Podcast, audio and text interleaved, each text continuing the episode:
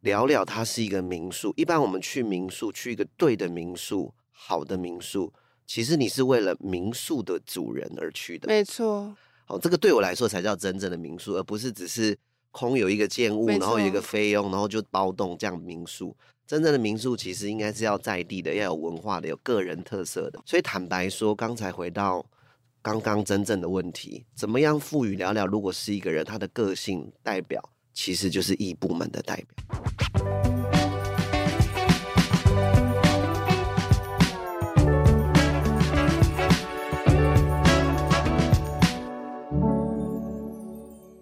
在设计里看生活，在生活里找设计。Hello，各位设计关键字的听众朋友们，大家好，我是易欣，欢迎大家收听设计新商业单元。在节目开始之前，邀请大家，如果你喜欢我们的节目，或是对于节目有任何的期待或建议，都欢迎在 Apple Podcast 留言，让我们知道，并留下五星好评。经过近三年的疫情，去年年底开始，各国的国门终于大开了，身边的亲朋好友们也急着奔赴，出差的出差，享受假期的享受假期，那呈现好几年都不见的这种旅游的盛况啊。那其实旅行对于现代人来说是现实生活的逃离，也是总在他方的生活，也是某种休息或者充电。那今天的节目呢，呃，我们的核心议题虽然也是旅行，但是我们要聊的是另外一种不同形式的旅行。那在这个什么都讲求快速啊、CP 值的呃效率的当代。我觉得聊聊礁溪，它引申了禅这个意念，非常的有趣。那它打造了一间与自然万象合一、追求身心平静的旅宿。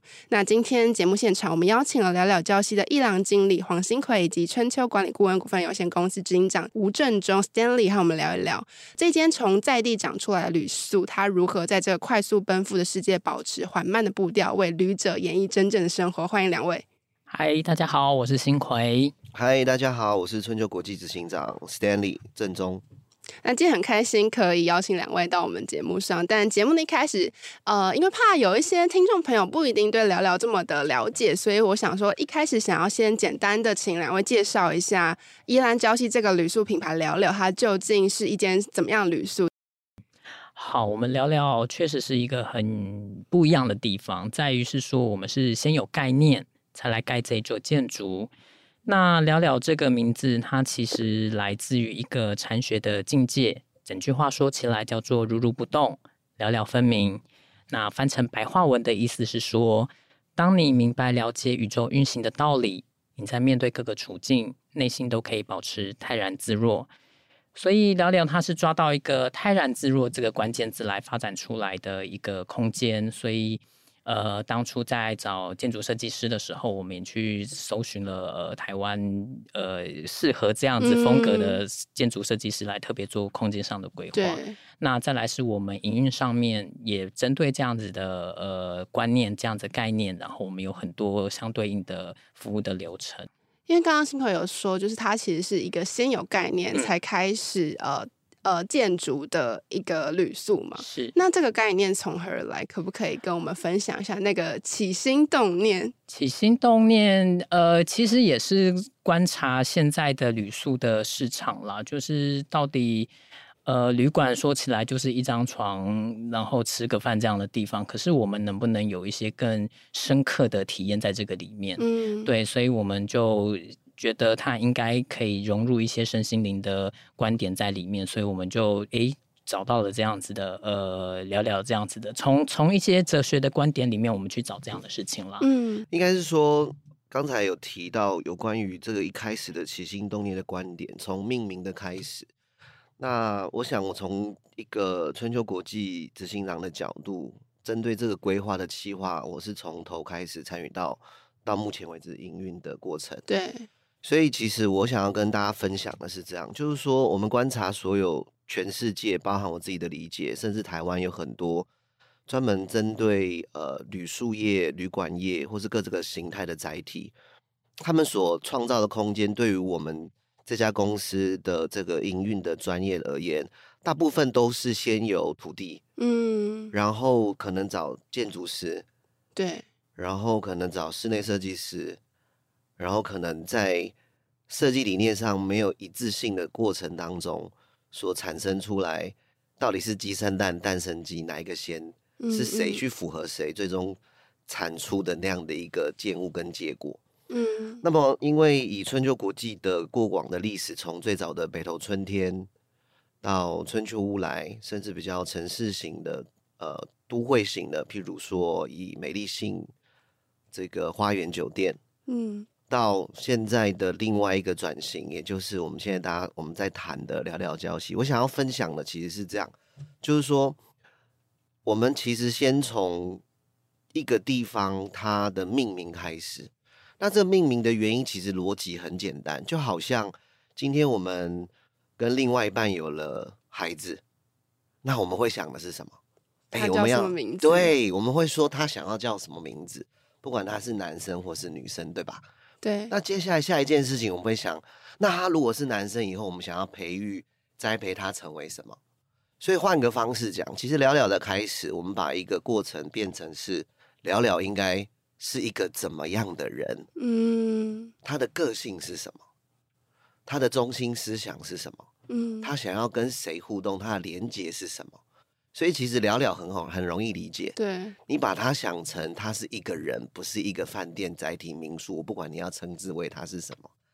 所以从这样的一个开始，我们先从我叫什么名字开始，我们希望他透过现在。台湾对旅游环境的层次到什么程度？我们想要再拉往未来五年、十年，怎么样可以带领台湾的旅宿业会有一个新的契机跟发展？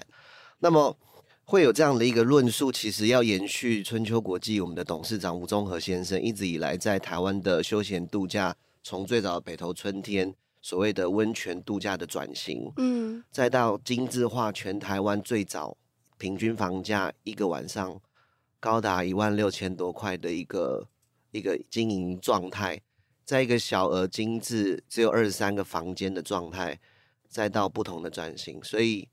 聊聊的开始，在这个命名上呢，我们其实是从这个角度先切入，所以自然它就可以是一个某个程度的调频器，让我们可以在呃跟任何一个跟我们搭配的，不管从营运的同仁，包含设计的。这个合作伙伴们都会知道我们在谈的中心思想是什么。嗯，因为其实刚刚执行长提到说，聊聊他其实是从名字跟个性开始出发来去做一个思考的一间旅宿嘛。那我还蛮好奇，为什么是现在这个 moment 我们需要一间就是这样子个性的旅宿？因为相较于我们过去对于旅旅宿或是旅游的想象，其实聊聊它其实更偏向一种内心的平静，或是回归自我，跟自己相处这样的一个过程。但是关注到市场怎么样的变化，跟也许需求转变，才有了这样子的呃发想。其实您问的很好，其实应该是说有一句话，我不知道这样讲是不是符合我现在在谈的市场，但是我永远相信一个国家的发展，有一句话叫“富过三代才懂吃穿”。嗯，所以台湾已经到了一个我认为其实懂得接近穿的状态。对，对对，相比韩国，相比日本。日本人很喜欢吃，我们都很清楚。对啊，什么都美味しい的，对不对？然后看到什么都都很夸张。对，所以他们其实已经，嗯，对于生活的体验上已经富足到一个程度，他可以专注在怎么样让自己吃的很开心，吃的很满足，甚至很幸福。这跟价格是不是米其林没有一定的关系，好，是关注的状态。所以我觉得，透过我的小小的市场及观察呢，那么。对我来说，这样的一个状态，其实是要结合目前台湾现在旅宿的发展。嗯，也就是说，我们在谈当时我在 brainstorming 把团队结合在一起的时候，在礁溪有这么这么多的饭店，甚至民宿，我们怎么样在这个状态中异军突起？坦白说，我当时收到这个案子，我的第一个直觉是：哇，这个挑战很大。嗯，真的？因为很竞争。对。可是我的第二个直觉是，我们最怕的不是竞争。我们最怕的是没有市场。嗯，有竞争代表有市场，但是你怎么样在竞争的过程当中，如果你有不同的概念，你就可以很容易可以被看到。嗯，好，那么延续我刚刚讲的，其实重点就在于我们怎么切入这件事情。也就是说，如果市场的状态是如此，我们怎么让它变成是一个接下来有一个突破点，或者是？有一个差异点，让我们可以在市场有很深的不同。所以，其实任何的生意都在找差异，嗯，任何的生意都是在找进化、进步、更好。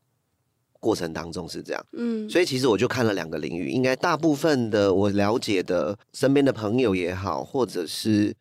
在找休憩旅游的这些伙伴们也好，对，其实大部分的人对于两件事情的理解，我觉得相对是模糊的。嗯，那是哪两件事情呢？就是到底什么是饭店？嗯，到底什么是民宿？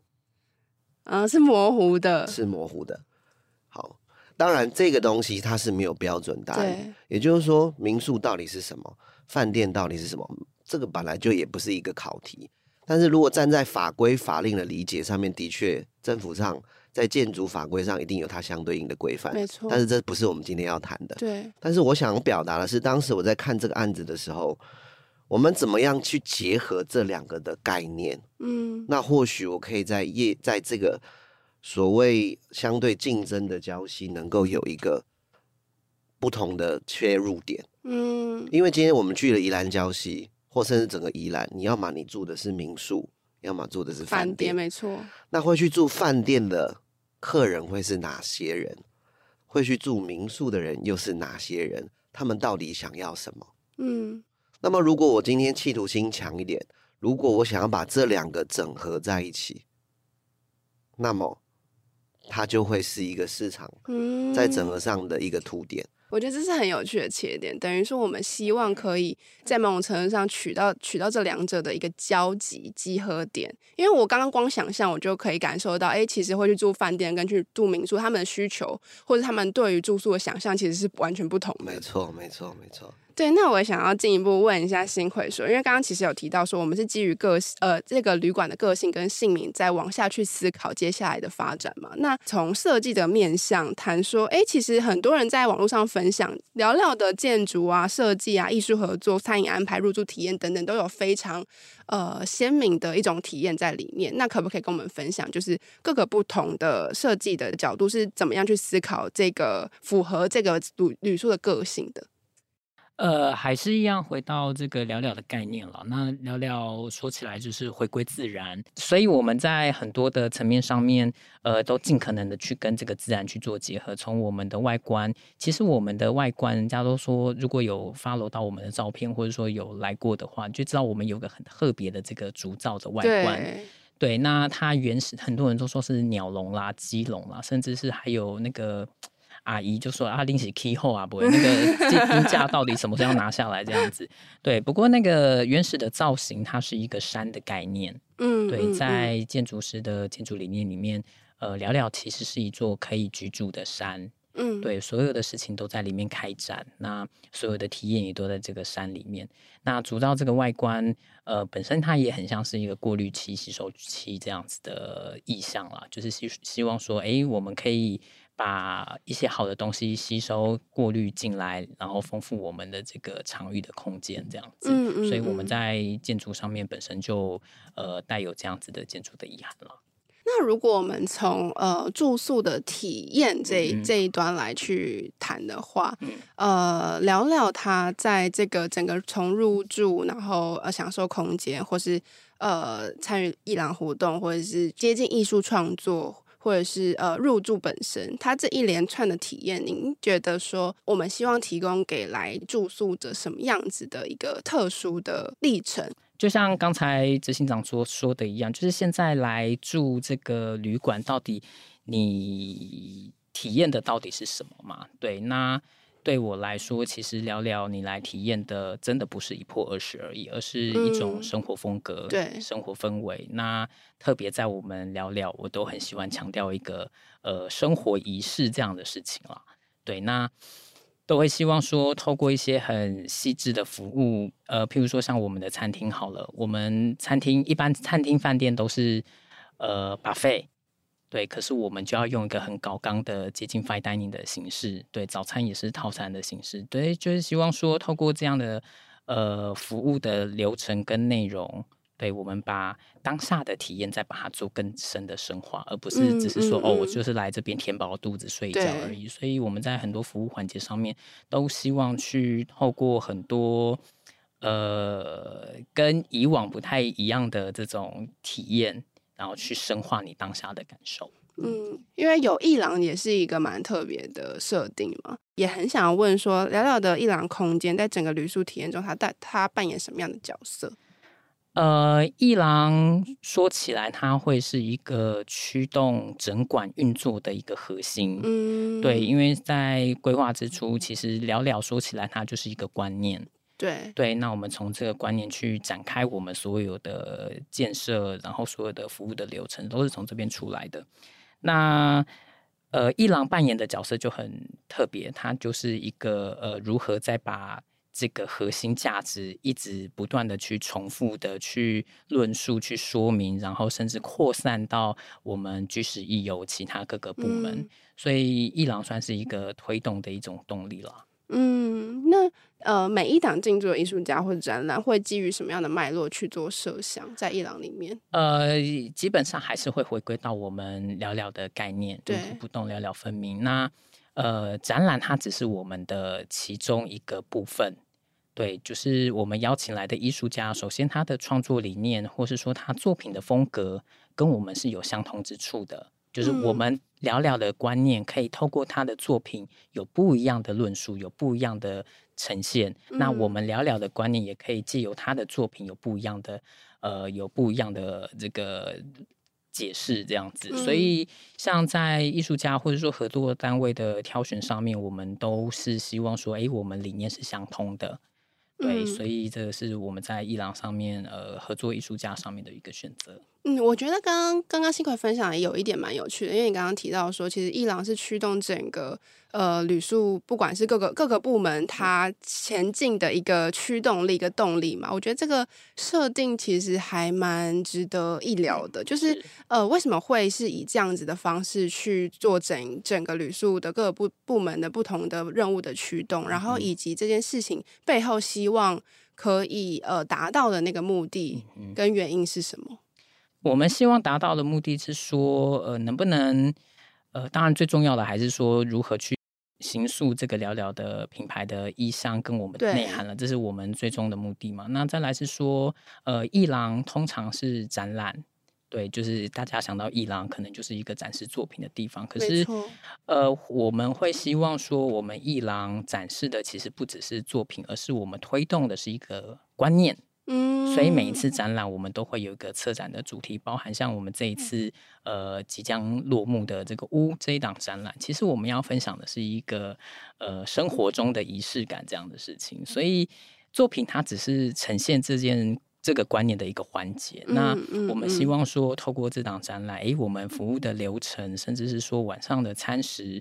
然后还有我们入夜之后，我们有一个夜床的开夜床这样的服务，其实说起来都是我这一次展览的观念的展现。对，嗯、其实那都是可以让生活变得更好的仪式感。嗯，所以我们呃以这一档展览来说的话，我们就是透过这样子环节的安排，然后让大家来入住的时候有一个很不一样的体验。嗯。我觉得这也是回扣到我们一开始讲的，因为很也许很多旅宿或者是建物，它其实是有点去脉络化的去打造，但是我们是本来就有一个核心概念，然后透过这个核心概念再去延伸出我们想要沟通所有事情，包含硬体的部分。那我觉得这个还蛮有趣的，就是呃，虽然呃旅宿。它是一个商业的空间，但是我们却从源头是以一种生活风格，或是我们想要沟通的一个意念去去开展它。那我还蛮好奇，这个呃，在当初在做这个决定，或是当初在想象这个样的运作模式的时候，有没有遇到什么样的困难？也想，也许想要问问看执行长这个部分。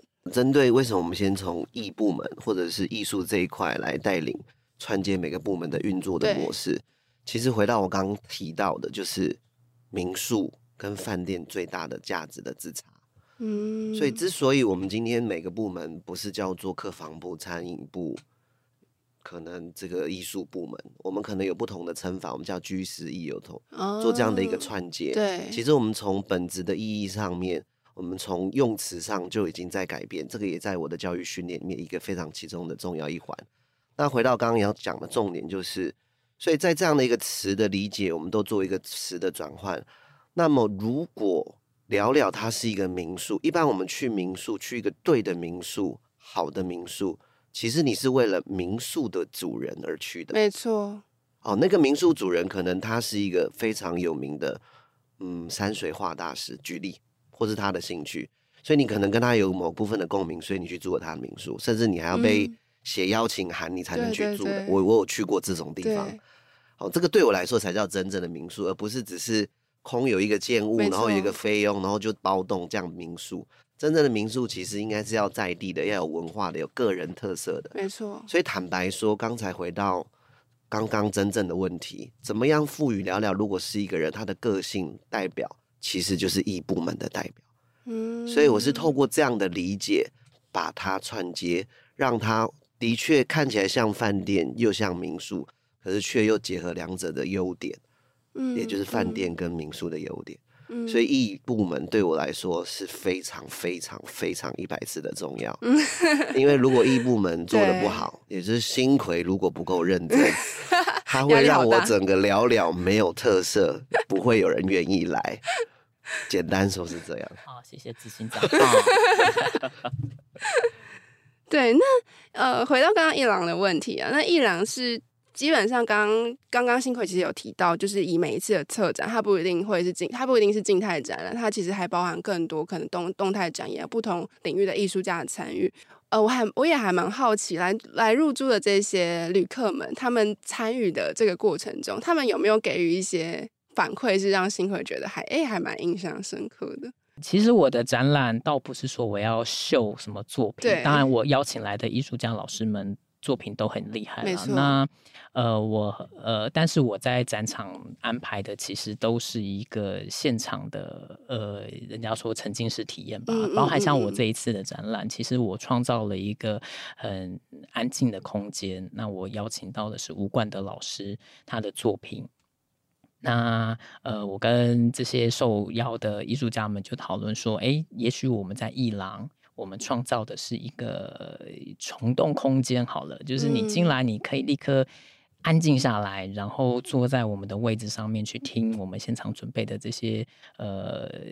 这是什么三妹琴啊，嗯、这个、这个吉吉利度管这些很特别的音乐的声音，这样子，对，对，所以我很喜欢看到的是，我常常经过一廊。就有两三个客人在里面就安静的坐着，他什么也不做，然后眼睛就闭上，然后去听那个现场的那个共鸣、那个音波的声音，然后在作品前面好好的冥想，这样子。我我我很喜欢这样的画面，因为我认为它才是呃我艺廊想要提供的事情。倒不是说，倒不是说你要来买卖作品，还是真的很高谈阔论说哦，艺术应该怎么样怎样。我我我不需要这样的事情，我喜欢的是客人进来，他喜欢这个氛围，嗯，透过这个氛围，他可以得到一些呃舒缓，有一些疗愈，这样子，嗯，对，这是我在伊朗空间里面很喜欢看到的一个画面。那我们的伊朗，它所呃每每一每一个档期，它是随着什么样子的？呃，基础去去策划的，比如说它会有常设的部分吗？还是说它会依据节气啊，或者是什么？我们我们去想设想说，哎，现在这个档期我们要做什么？呃，首先我们是会根据季节啦，嗯、因为我想，呃，季节是呼应这个大自然转变一个很明显的一个时间点了，所以我们会呃每一个季节会根据季节的特性来安排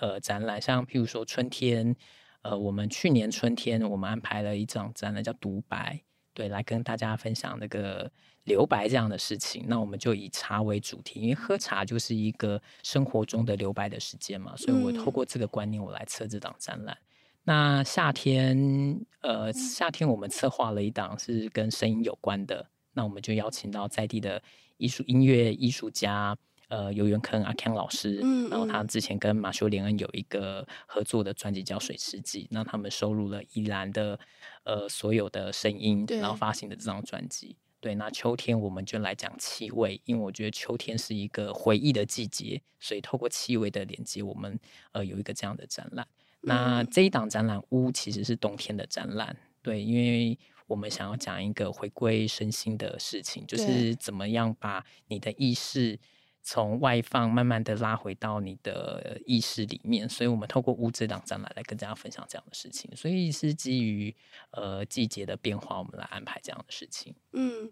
我觉得其实透过一间旅宿去谈某一种生活风格，其实是还蛮有趣的一件事情。因为其实我在想象，也许过去很多人在在想象旅行这件事情，好像就是我要脱离某一种生活，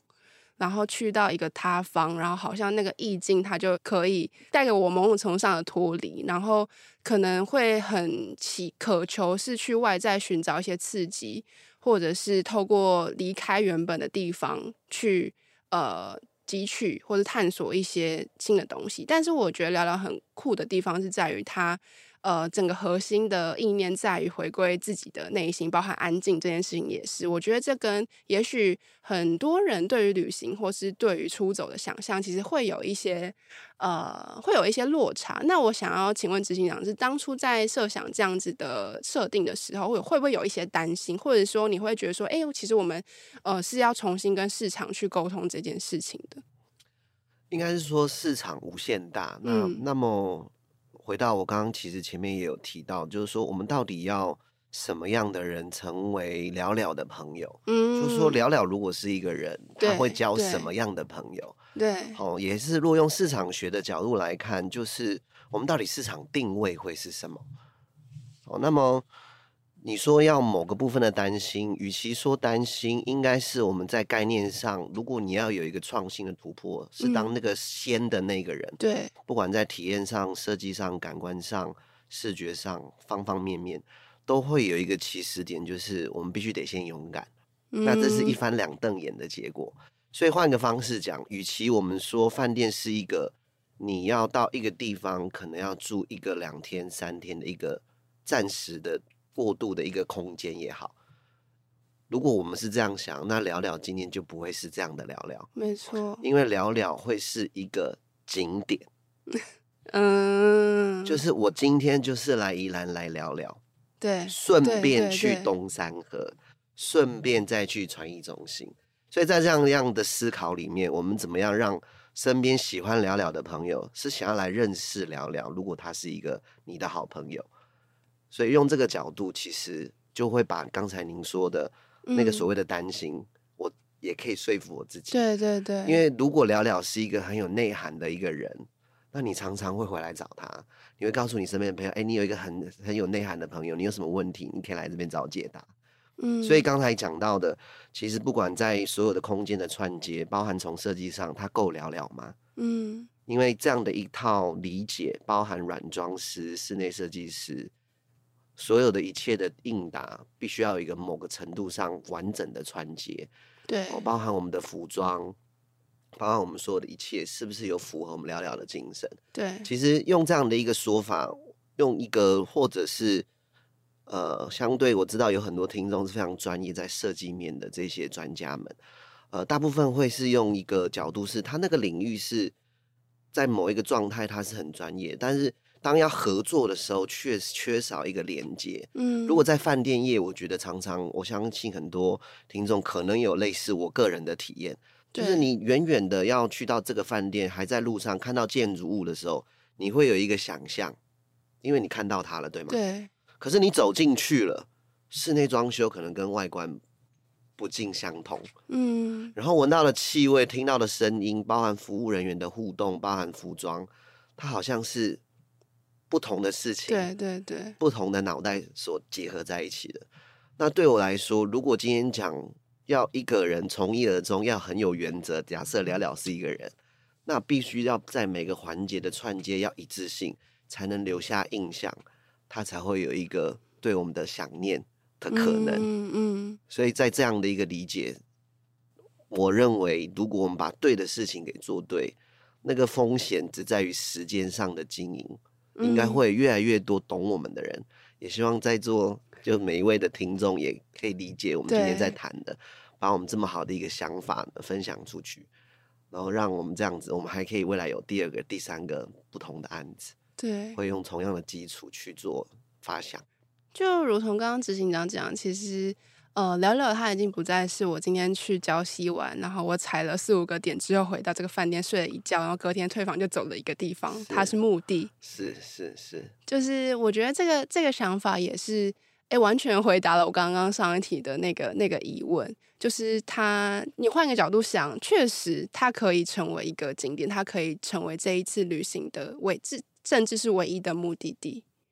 对，那回过头来想要呃再进一步问的是，嗯、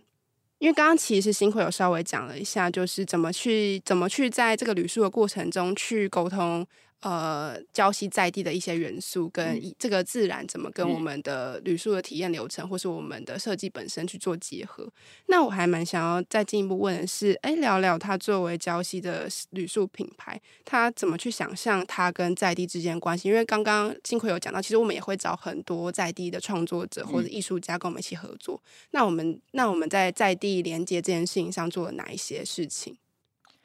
呃，在。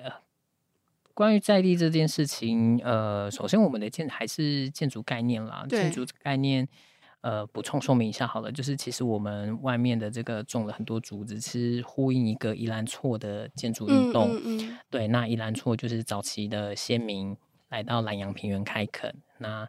呃，为了保护自己的家园，他们就会在自己的房子外面种一圈的竹林。嗯，对，目的之一是防风啦，就是宜兰风很大嘛。那另外一个，呃，有点像是围墙的概念啦，就是平原如果只有你一间房子，那你就会很容易成为目标。我是坏人，我就进去你家，嗯，因为不管你家有什么，因为你目标实在太明显了。对，那呃。但是种了竹林，种了树林，那远远看就是有一片树林，这样子就会保护自己的家园了。所以，我们外面种了一圈竹林，有一部分是呼应这样的，呃，呼应这样子的建筑运动了。除了建筑之外，我们在这个呃企划的内容，我们也尽量去跟呃当地的品牌，譬如说我们、嗯、呃我们会办一个活动叫叠日的活动。叠日。对叠日的活动就是叠日就是堆叠的叠嘛，对堆叠的叠叠日就是月份跟日期的数字相同，古时候叫叠日或叫重日，譬如说三月三号、五月五号、七月七号、九月九号，对，那农历的这些日期你去想，其实它都是节日。七月七号、哦、七夕，九月九号重阳，重阳，然后三月三号以前也是个节日，但现在没有。但日本还是有三月三号的节日了。嗯嗯、然后五月五号是端午节嘛？那在这个节日的活动，我们都会跟宜兰在地的品牌合作。对，譬如说，我们就跟在地的，像三月三号刚刚结束的，我们就是跟宜兰在地的。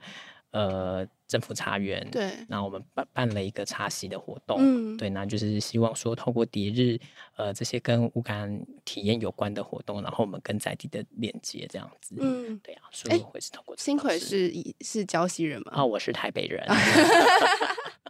哎，那我还蛮好奇，你去呃聊聊两年了，那你自己在这个过程中感受到，你觉得礁溪跟你想象中最不一样，或者是你觉得哎，你新发现了，因为原来礁溪是这样一个地方，是什么？嗯我觉得就像我刚才说的，就是那个人，对，就我我我其实一开始都觉得礁溪很像糊了一层纸，嗯，就是那个真实，就是当地人的生活到底是什么？因为尤其是我工作的地方，其实是温泉旅馆非常的密集，老老老中青，就是四十年来就是都是各种的。呃，各各式各样的旅社啊、旅馆啊、然后饭店啊，都是这样。其实都是给外，外地人，对，服务外地人的。然后我都会想说，那你们在地人在做什么？这样子，我就会很多这样的疑问了。嗯、那后来最近这一两，最近这半年啦，就开始有比较看到、观察到在地人的生活。这样，我觉得在地人。他们的生活是很接近自然的耶，就是譬如说，他们早上就真的会去泡温泉，嗯、然后早上会去、哦、会去爬山，还是怎么样子，然后或者说在菜园里面种菜，嗯、就是在地人士做这些事情。我觉得哇，这才是这是当然都是比较老一辈的啦。那年轻人当然有的还是还是都是在这些观光产业相关的地方工作嘛。对啊，所以我就觉得，哎，观察到一个，哎，其实在地人的生活，它其实是跟自然很贴近的，这是我最近的发现，这样子。嗯，我觉得真的蛮有趣的，因为好像我们常去礁溪，真的会去的点，可能就真的那那些，然后会觉得去宜兰的时候经过，或者是回程的时候经过，嗯、呃，先去吃个东西，然后再回台北或什么的，嗯、然后就是呃，甚至有时候感觉，哎，礁溪好像没什么好玩的，嗯。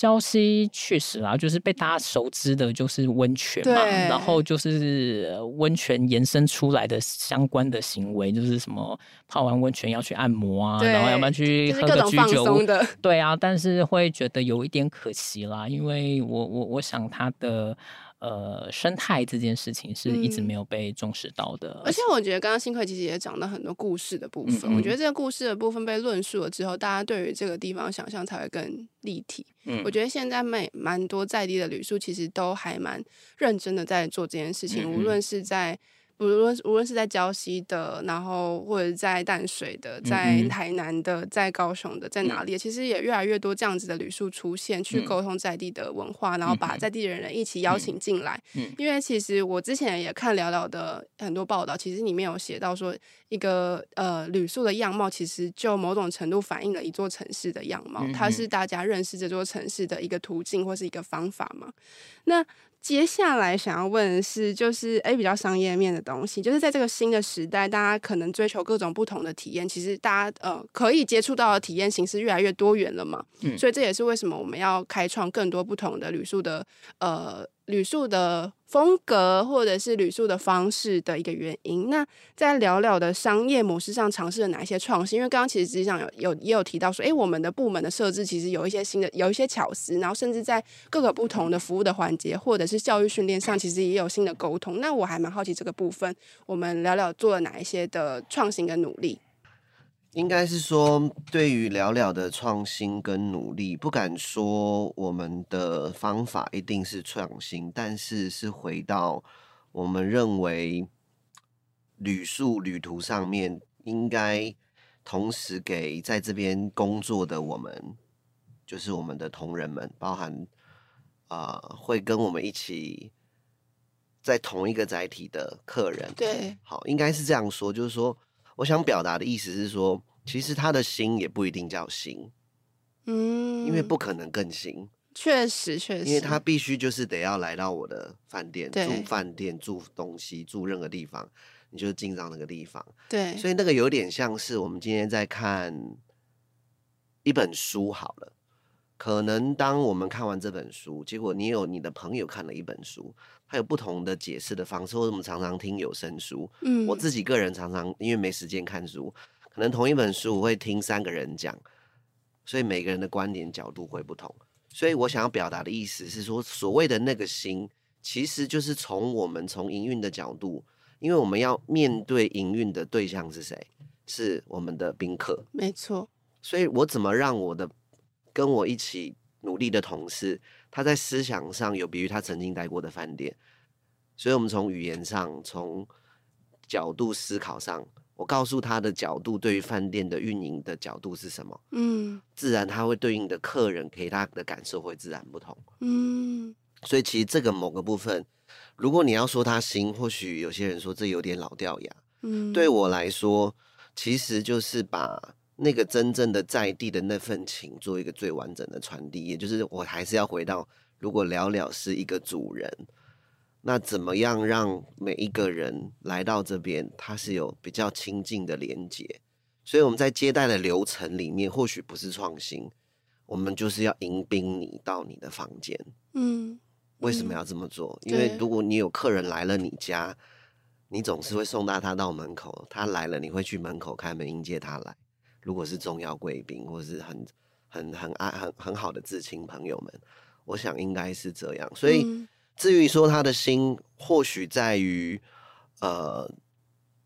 可能在概念上，我们在视觉上的那个心，可能在风格上会有一些冲突。嗯、好，那包含在可能在味蕾上，我们会有一些刺激上的感官，因为毕竟，呃，透过新葵在异部门的这样的一个串接。我们还是很希望，就是它会有不同的一个体验。嗯，其实无感的体验在这个过程中没错，没错，没错，没错。所以，如果您真的要问我说怎么样说再来最新的体验，其实与其说最新，我们把它说成我们尽可能把那个无感做到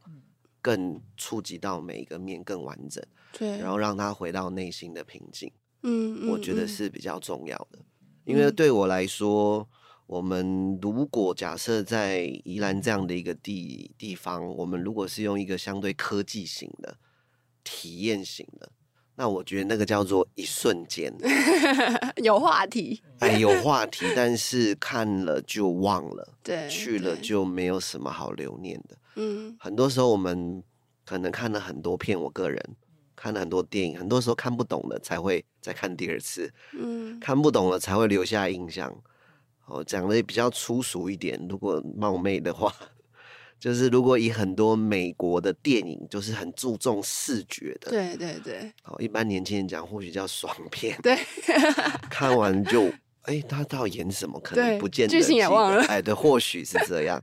所以这个大概是我的角度跟看法。我觉得就是回到刚刚执行长跟新辉强调，就是那个情情这件事情，情感这件事情，因为我觉得其实很多时候。旅行，你去了很多地方，踩了很多点，但最后让你印象深刻，都是一些稀松平常的小事。嗯，那最后最后想要呃，H 请新辉、嗯、呃跟我们介绍一下，接下来再聊聊有没有什么样子有趣的事情会发生，或者是哎，现在我们到聊聊那边去，我们可以看到什么样的展览？嗯、然后现在的呃呃有哪些艺术家在台聊聊进驻，可不可以跟大家分享一下？